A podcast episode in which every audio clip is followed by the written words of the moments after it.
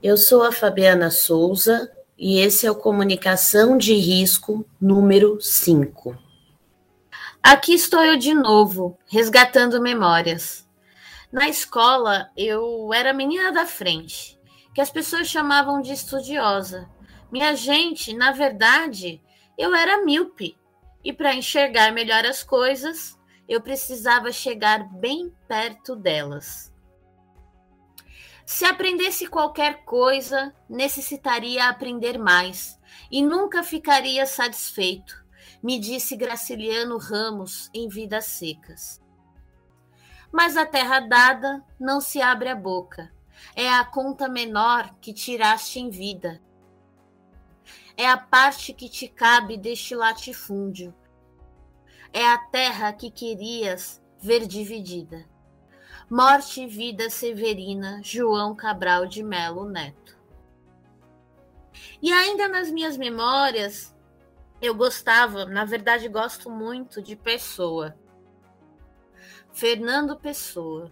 E uma frase ficou ecoando na minha mente que talvez algum sentido faça. Fernando dizia: Porque navegar é preciso, viver não é preciso.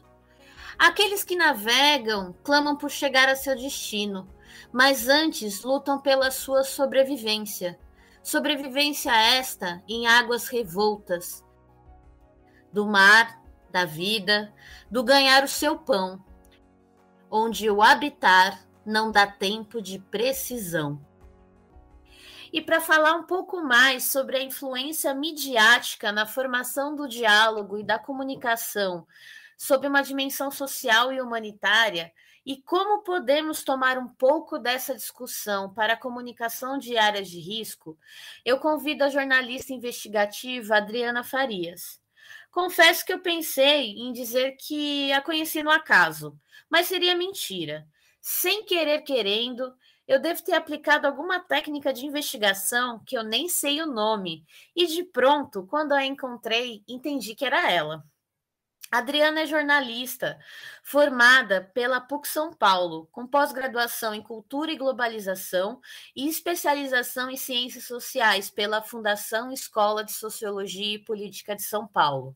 Ela é repórter e produtora dos programas de documentários da CNN Brasil, séries originais e sinais vitais, feitos em parceria com a Doc Filmes. Atuou em jornal, revista e TV, em reportagem, produção, edição e documentários em veículos como Folha de São Paulo, Veja São Paulo, Record TV e TV Cultura. Direitos humanos, justiça, segurança pública, saúde e educação são suas áreas de cobertura, dentro da perspectiva do jornalismo investigativo.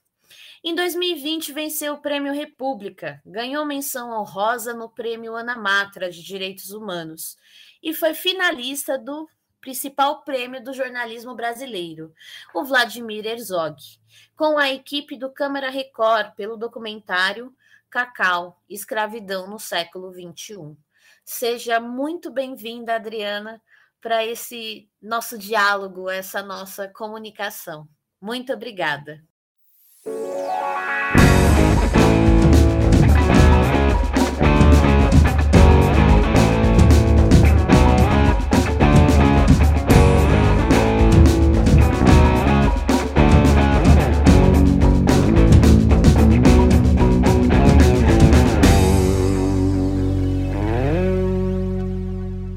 Vantagem de não ser ao vivo é que qualquer coisa que decrepe, o Pablo, que é o nosso editor, ele que lute para editar depois, tadinho. Ah, sim, sim, vai ter uma edição. É.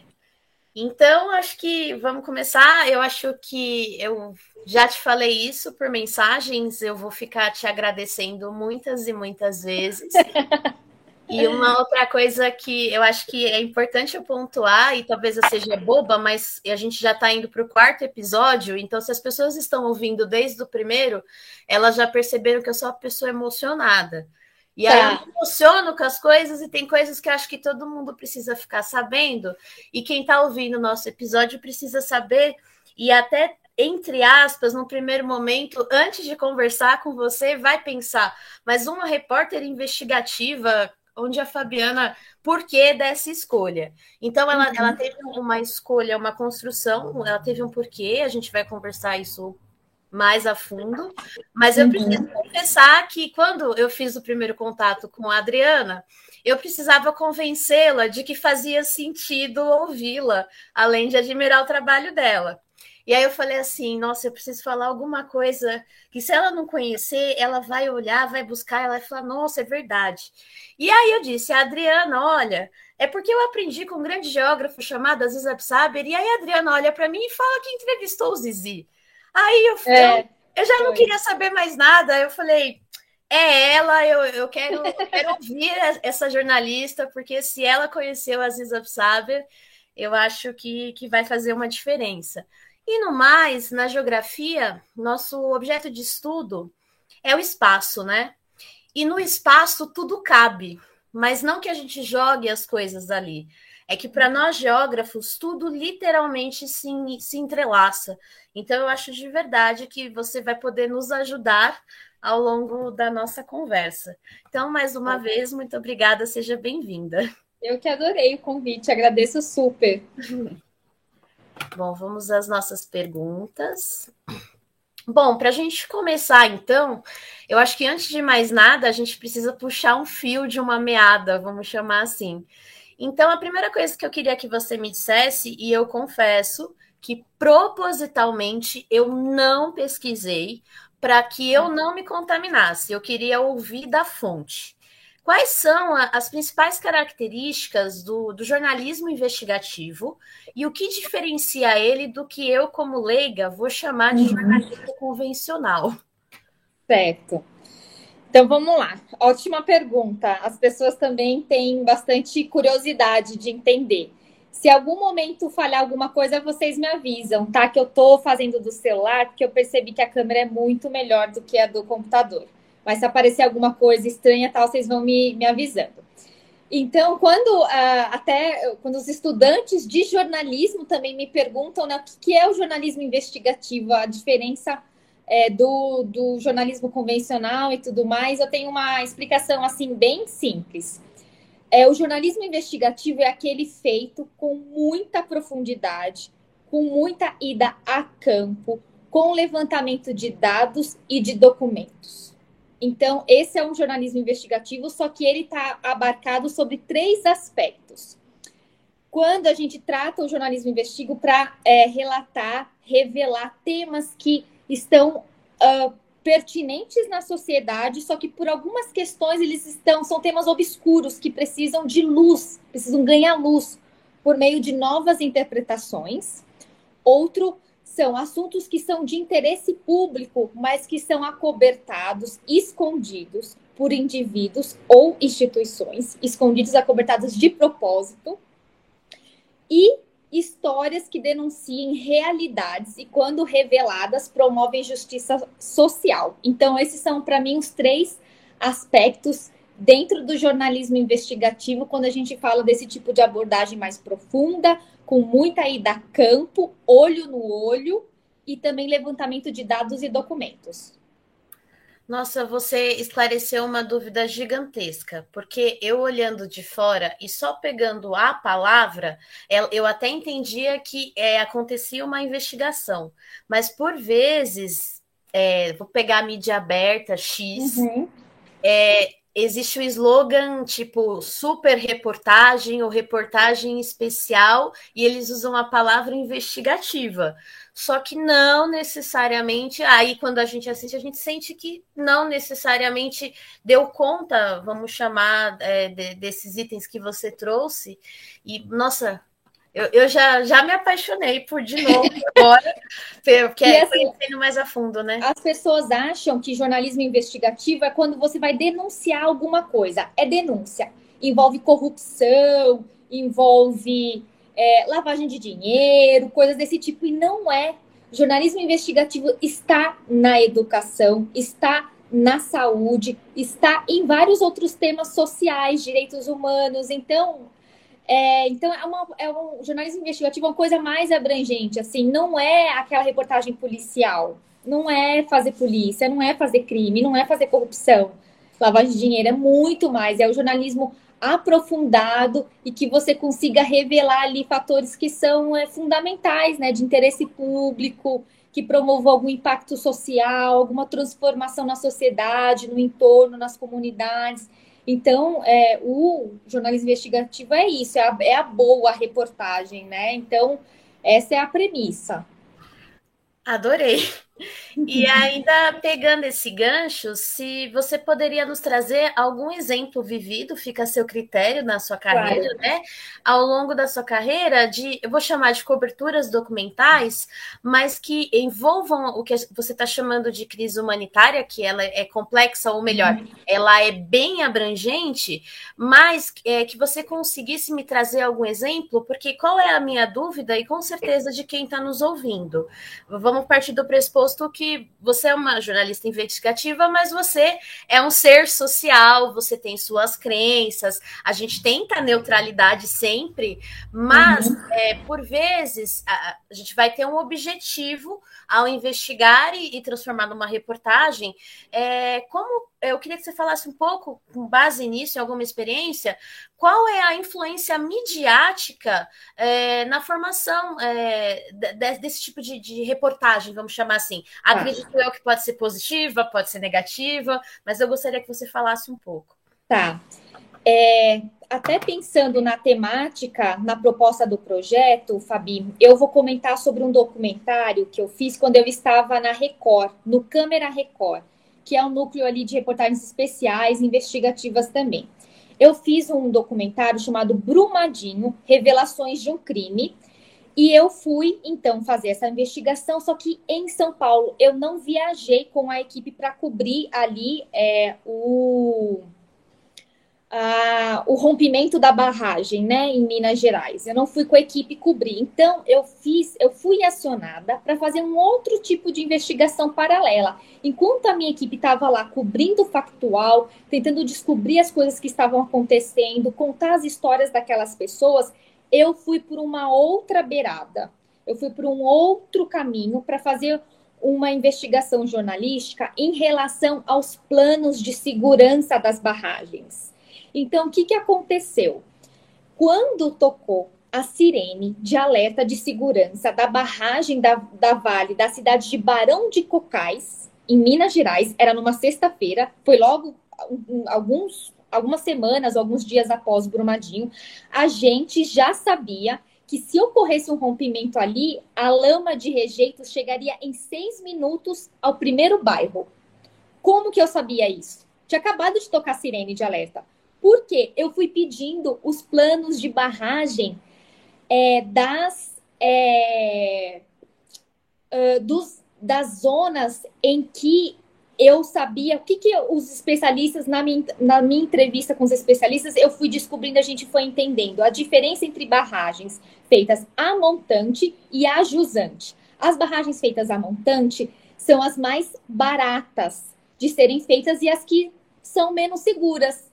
Então, eu já tinha então esse entendimento, estava se eh, discutindo isso no noticiário. Então, o que, que eu fiz? Eu fui lá na Agência Nacional de Mineração, fiz o levantamento de todas as barragens que foram construídas a, a montante. E fiz uh, um levantamento ali com a minha equipe e a gente foi selecionando quais ali seriam interessantes a gente entender o plano de segurança. Então, eu fui acionando todas as prefeituras e as defesas civis desses, dessas cidades. Claro que a gente começou por Minas Gerais, não teria outro motivo, né? Foi ali o, o epicentro de Brumadinho. E aí, então, eu cheguei a Barão de Cocais, fiz o levantamento, falei com a prefeitura e tudo mais. Uh, eles foram muito solícitos, me colocaram em contato com a Defesa Civil e uma fonte lá, eu tudo por telefone, de São Paulo, levantando, e teve uma fonte muito gente boa, muito firmeza, assim, que me abriu caminhos para que eu conseguisse o plano de emergência da barragem de Barão de Cocais.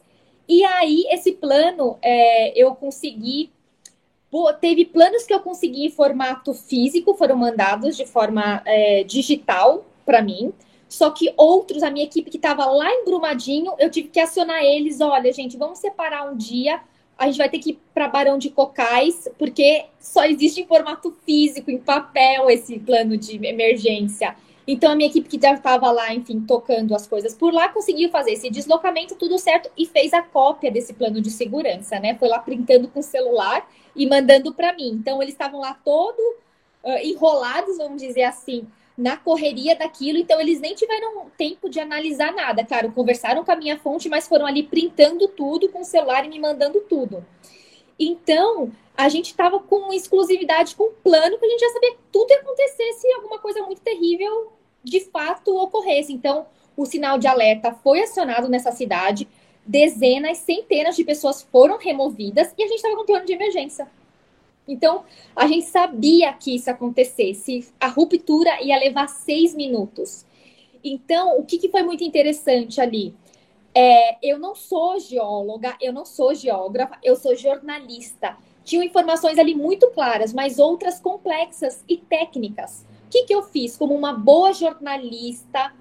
Não só porque eu sou da investigação, porque realmente todos os bons jornalistas têm que ir por esse caminho.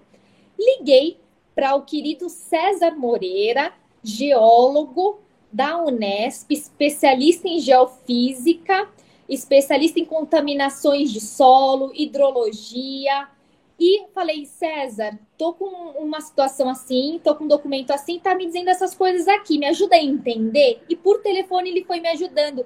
Tanto que não tenho certeza, mas eu acho que esse cálculo de que a lama caso Barão de Cocais, a barragem de Barão de Cocais estourasse, a lama chegaria em seis minutos no primeiro bairro, foi ele que me ajudou a fazer esse cálculo, usando os trajetos do mapa. Eu não sei se esse cálculo estava tão evidente. Estava muito claro os sinais de alerta, a, a, a, qual seria o tamanho do desastre, né? Quais seriam as rotas, as rotas que a população teria que tomar ali. Mas eu queria esse dado assim para passar de uma forma clara, objetiva e concisa para o meu é, telespectador, que é a população comum, estamos falando de Record, é um público comum, é um público, na verdade, a gente pode ter N faixas etárias, classes sociais, formações distintas, então todos ali precisariam é, acessar aquelas informações de forma didática, né? Então, César me ajudou muito nisso, a entender é, essa estrutura, entender aqueles dados e a gente poder entregar, assim, um, um trabalho de forma é, correta, né? Então, isso foi uma coisa é, ali muito interessante. Então, esses são. Eu estou comentando de Barão de Cocais, porque eu consegui os planos de emergência de outras barragens, mas essa foi a mais importante para mim, porque a sirene tocou nessa cidade, a gente estava ali com o plano em mãos. Então, isso foi, assim, algo que me, me, me chamou muita atenção mesmo. Então, trazendo esse exemplo, é, é, é uma forma da gente entender a influência na formação da consciência social sobre o tema barragens.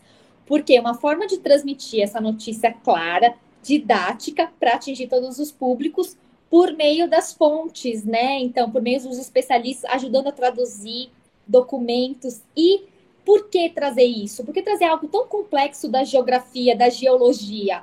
porque o público precisa entender essas formações, precisa entender o que está acontecendo para depois ele conseguir cobrar a sua prefeitura, cobrar a sua defesa civil, cobrar é, para até de participação, porque quando a gente fala de prevenção de desastres, sobretudo de barragens, ou até mesmo de áreas de risco, de moradias em áreas de risco, a gente não pode só pensar em medidas é, de é, prevenção estruturais, e sim uh, pensar na população, na comunidade, no entorno, eles precisam estar envolvidos. Uma comunidade envolvida é uma comunidade que vai saber o que fazer quando um desastre iminente estiver acontecendo ou há poucos dias de acontecer. Então, em 2004, a Secretaria Nacional é, de Defesa Civil criou uh, um plano nacional de que as defesas civis deveriam ter estruturas núcleos de capacitação para as comunidades, totalmente voluntários, sempre ali com um líder comunitário e capacitá-los, justamente para saber faz, é, como agir, o que fazer diante de um desastre. Então, é, a comunidade precisou ser envolvida.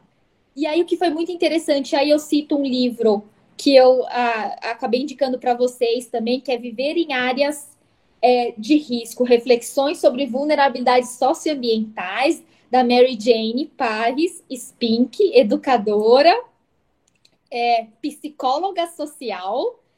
Então, é, o que eu até trago um pouquinho da leitura dela, porque a Mary Jane, quando ela fez esse trabalho no livro, ela pesquisou muitos anos essa questão e ela se focou ali na área da subprefeitura de Mirim. E no plano de metas da prefeitura estava previsto 28 núcleos de prevenção a desastres formados pela comunidade. Nenhum estava em funcionamento. Nenhum no momento que a Mary Jane escreveu e publicou o livro. A gente está falando da subprefeitura de Mirim porque é a área em São Paulo com maior número de áreas em zonas de risco alto, de médio a alto, e ali toda na área da Guarapiranga, uma represa importante, estamos falando de Mata Atlântica, preservação de mananciais e tudo mais. Então, por isso que eu falo que a consciência, a, for, a importância da imprensa, né, da mídia na formação da consciência social tem a ver com isso, porque é o momento de você cobrar das pessoas entenderem que tem esses núcleos, que eles existem, que você pode fazer parte, você pode ajudar na prevenção nas suas áreas de entorno, na comunidade onde é, você vive. Perfeito, e é, uhum. é, muito interessante suas colocações que elas vão me acalmando como geógrafa e pesquisadora, porque o que a gente percebe como pesquisador é que muitas vezes, e aqui a gente não está apontando X ou Y, mas o governo, os programas governamentais, eles olham para essa população com aquela frase assim: não vou te explicar porque você não vai entender, que é até subestimando o entendimento dessas pessoas. E uhum. aí a gente acaba que nenhum lado anda, né?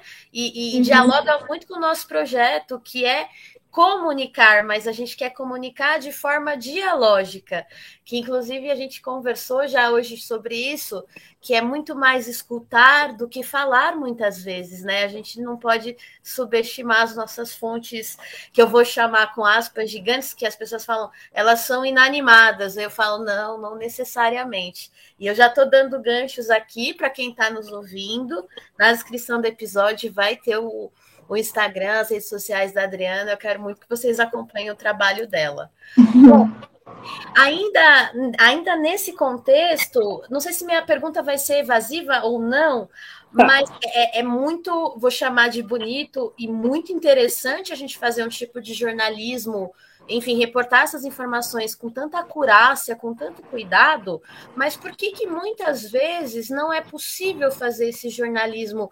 investigativo? É, é muito interessante essa pergunta, Fabi, porque a gente está vivendo na era digital, na era da informação. A gente nunca foi tão bombardeado por notícias como a gente tem sido nos últimos 30 anos. Então, é, isso está promovendo uma transformação no jornalismo. Então, a gente tem ali, é, no jornalismo factual, uma corrida assim desenfreada em relação à informação. Assim, você tem que produzir, tem que publicar. Uh, numa hora da manhã, a manchete nos portais é uma, duas horas depois mudou, já é outra, na hora do almoço já é outra. E assim, fica até difícil a gente assim se informar no dia, assim, de tanta informação, o que está acontecendo, o que, que é prioridade, o que é relevância. Então, é, isso é algo que é, tá trazendo um peso realmente assim para o jornalismo, né? Então a gente tem hoje a força do factual, a gente tem as emissoras 24 horas é, ligadas assim. Então, por essa correria, muitas vezes é, o jornalismo não consegue se aprofundar como deveria.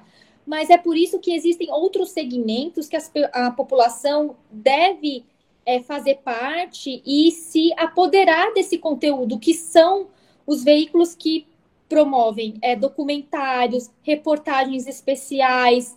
É, então, todos esses grandes veículos da imprensa, não vou citar nomes aqui, mas todos eles têm é, áreas especiais com. Aconteceu uh, no factual da semana isso, olha, aqui no domingo a gente vai trazer uma reportagem mega especial sobre tudo isso que aconteceu, só que mais aprofundada, com outros detalhes que passaram despercebidos é, com outras informações. Então, para a gente pensar também é, em procurar esses conteúdos, né? A gente tem é, produções de documentários na TV aberta, no streaming, na TV a cabo.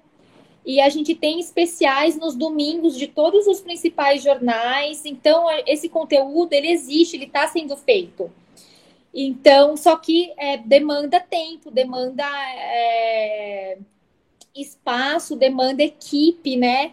Então, a gente também não pode abrir mão do factual. Você sabe o que está acontecendo, né? Então, eu acho que é, é, um mix, assim, da gente poder ter o factual com esse jornalismo especial e as as pessoas procurarem por isso, procurarem se informar por esse conteúdo também, que eu acho que esse é o, é o caminho, assim.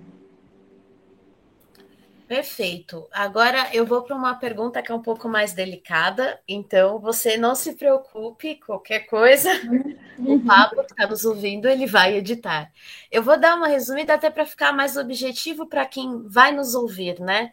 Então, puxando um pouco para a questão da comunicação, da área de risco, mas a gente pode pegar desastres ambientais também, é, ou a barragem, como você muito bem citou.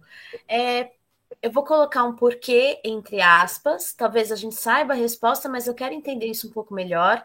Os telejornais, enfim, os meios de comunicação, eles se, dedicam muito mais em falar do desastre quando já ocorreu do que fazer um trabalho que acho que não é de prevenção a palavra, mas é de educação, talvez. Então, a, Aqui no Brasil, eu vou pegar do micro para o macro e para o jornalismo. A gente percebe que o brasileiro, estou generalizando, mas a gente espera a coisa explodir para de repente fazer alguma coisa.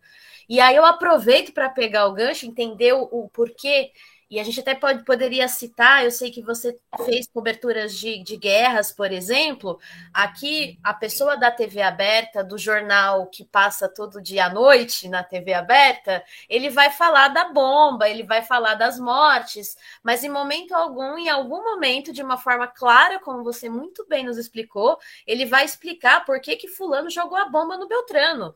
E, e então entra na, nessa, nessa influência midiática. Em suma, como que a gente pode pode tentar uma comunicação investigativa, mesmo não sendo jornalistas, mas que, que abarque um pouco mais, ao invés de falar do desastre ocorrido, tentar educar. Não sei se a minha pergunta, se eu me embolei muito. Não, eu acho que eu entendi, assim, realmente... É, eu acho que essa é uma crítica que pode se fazer ao jornalismo, de fato, mas é, não só o jornalismo, como a sociedade mesmo, ela só age quando o desastre aconteceu. Quando o desastre aconteceu, então é, a gente está falando assim, é, a, a, o jornalismo como um todo, assim, a gente, eu posso dizer assim, até por mim mesma, eu já fiz diversas reportagens é, em áreas de ocupação e porque a gente sabe que a gente vive é uma cidade com muita uma densidade populacional que foi ali ocupando de forma complexa e afastou, excluiu os mais pobres. São eles que estão em condições, é, em áreas com péssima habitabilidade. Então, a gente procura, eu como jornalista, procurei contar essa questão dos déficits habitacional. Então, o jornalismo, assim, em si, é realmente assim, eu, eu tenho dificuldade de lembrar, assim, de reportagens que trouxeram prevenções em relação a, a desastres é, em áreas de risco. Mas o que a gente já fez muito, inclusive eu me coloco nesse papel, foi de discutir as questões de déficit habitacional em São Paulo, que está na faixa de, de 500 mil é, habitações em São Paulo, mais ou menos. Então, de fazer é, reportagens em ocupações, contar ali é, as dificuldades, né? Quais são o, o, o que, que eles vivem nesses ambientes, né? E a gente teve um caso terrível recente em São Paulo, que foi de uma habitação no centro que desabou, era uma ocupação. É, tinham alguns membros, inclusive, dessa ocupação, que cobrava pela moradia daquelas pessoas 200 reais, se eu não me engano. E ali era uma área que, enfim, como a gente imaginar, né? Na, naquelas condições, a gente vê várias ocupações em São Paulo. Agora, mais na pandemia, assim, no, na região central, assim, muitos edifícios ocupados, né? A questão da moradia, ela, ela é gritante, ela, ela é, salta aos olhos, né? Então, quando a gente vê é, aquela, aquele desabamento, né? Foram mais ou menos sete mortes, é, se eu não me engano, e ali ninguém estava preparado. E aquilo estava no centro, no coração de São Paulo, aquilo desabou. Como é que ninguém percebeu? Como é que, né? Então, é, é, mas a gente nunca deixou de discutir essas questões habitacionais. Sempre foi uma questão do jornalismo, ainda mais no centro de São Paulo, assim. Mas nunca com esse viés da prevenção a desastres, né? De áreas de risco. Então, ali, quando teve, claro, essa questão, o Ministério Público foi é, bombardeado para entender isso, Defesa Civil bombardeada, e na questão do Brumadinho também. Então, eu acho que é uma coisa recente também, se a gente for pegar ali, a partir do momento que a Secretaria Nacional cria essa, é, esses núcleos em 2004, é recente, 2004. A gente está falando né, de todo esse entendimento também de que aí eu pego essa narrativa é, do meu entendimento é, do livro da Mary Jane, a gente tem toda é, essa avalanche de se entender e discutir a prevenção a desastres a partir da Segunda Guerra Mundial, né? Então é aí que a gente passa a, a, a, a se entender qual é o papel do, do jornalista nisso, né? Então, já caminhando para o que eu vou chamar de encerramento, Adriana. Lógico que a gente ficaria com certeza, se dependesse de mim, umas três, quatro horas ainda conversando, principalmente como geógrafa, né? Mas existe algum tema ou alguma informação que nós não tenhamos falado, você gostaria de acrescentar, de colocar, deixar uma mensagem final? Deixa eu pensar aqui. Hum, não, acho que a gente abrigou tudo, assim. Eu acho que é mais essa essa essa responsabilidade que a gente tem que ter na hora de abordar é, informações com a Defesa Civil, Semadem, esses órgãos importantes quando a gente fala desse tema de áreas de risco, de passar essa informação com muita responsabilidade, né, social é responsabilidade com a informação, não entendeu? Você tem que ter na mão um geógrafo, você tem que ter na mão um, um geólogo. São especialistas assim que, para quem discute cidades, né, que foi muito a minha área de cobertura, cotidiano, cidades, é, urbanistas. Então a gente tem que ter aquele tempo para discutir alguma informação, ficou na dúvida, é, correr atrás, pergunta de novo, porque é o que a gente vai passar para o telespectador ou para o leitor, né? Então, essa responsabilidade, assim. E para finalizar também, é, quando a gente trata de é, moradias em áreas de risco, a gente está falando de vidas, de pessoas, de seres humanos que viveram ou vivem traumas. Morar em área de risco é psicologicamente algo muito devastador, muito complicado. Então, é, seja profissional da imprensa ou não, a forma de se abordar essas pessoas para coletar informações, para se criar um livro como a, Jerry, a Mary Jane fez, ou para gente que é, é, precisa construir temas acadêmicos ou reportagens mesmo, é uma abordagem humana, de escuta, dar o tempo para essa pessoa, não apressá-la, ouvi-la com muita uh, sensibilidade, com calma, sem pressa, no tempo dela, deixar ela falar uh, da forma que ela se sente à vontade, né? Procurar um local seguro para isso, às vezes fora daquela área onde ela está, com tempo. Tudo isso vai favorecer o tipo de diálogo, o tipo de comunicação que você quer criar e o, e seu objetivo final do seu projeto, independente de qualquer área. Nossa, muito importante a, a, sua colocação, que isso me lembra o episódio que antecede ao seu, que foi sobre saúde mental. E, uhum. e logo no começo, a frase que eu levo para minha carreira como professora, como geógrafa e como ser humano é um que um psicanalista, o Jung, ele diz, né? Conheça todas as teorias, domine todas as técnicas, mas ao tratar uma alma humana, seja outra alma humana. Então você só só endossou isso de uma é, forma muito acolhedora. Esses ambientes assim, você acredita que até a nossa roupa muda tudo? Eu sei. Para cobrir Cracolândia, eu fiquei é, meses, dois meses indo direto, todos os dias, por um trabalho investigativo que eu estava fazendo lá, a roupa que eu ia mudava completamente.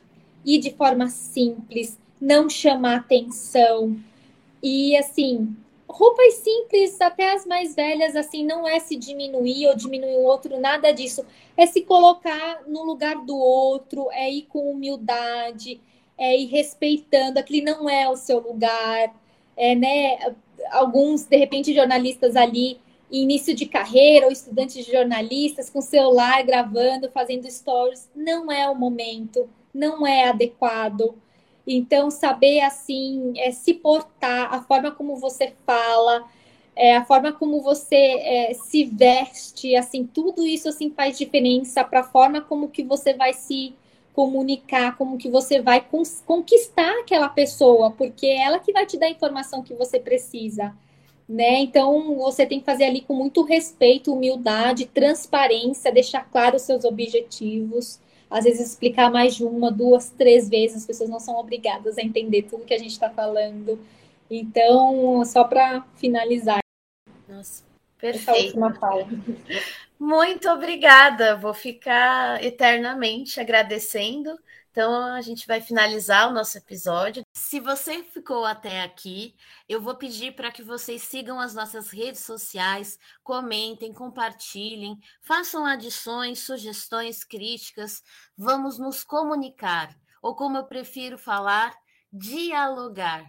Até mais, gente!